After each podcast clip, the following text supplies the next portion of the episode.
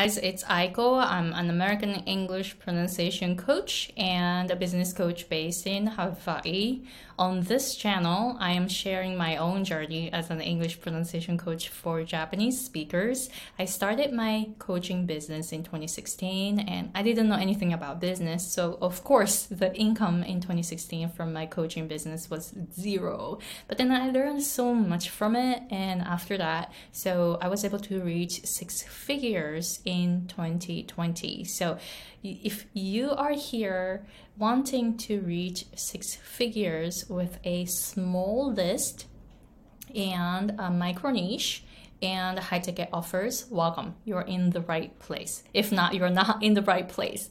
Uh, so don't wait, waste your time. So if you are in the right, right place, then I have a PDF guide for you to check out, and I'm talking about those three things how to create a small list but very strong list, and how to narrow down your niche and how to create high ticket offers. So please check out the PDF guide, it is in the uh, description box.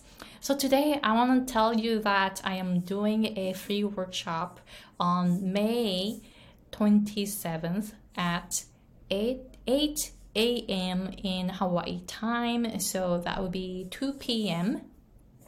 EST.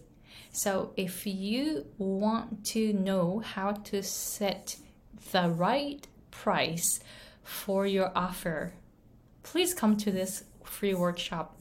And you know, my following is really, really small. So far, I got five people uh, sign up for this workshop, and chances are I might be able to just you know talk with everyone, every single person. So be ready to participate, and I really want you. I, really want to um, know your questions and the price. I want to help you set the right price for your offer.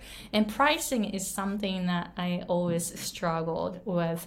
And when I started my group coaching back in 2017, I didn't know about pricing. I charged $180 for a eight, yeah, eight, yeah, it was eight or nine, I forgot. I think it was eight week um, program.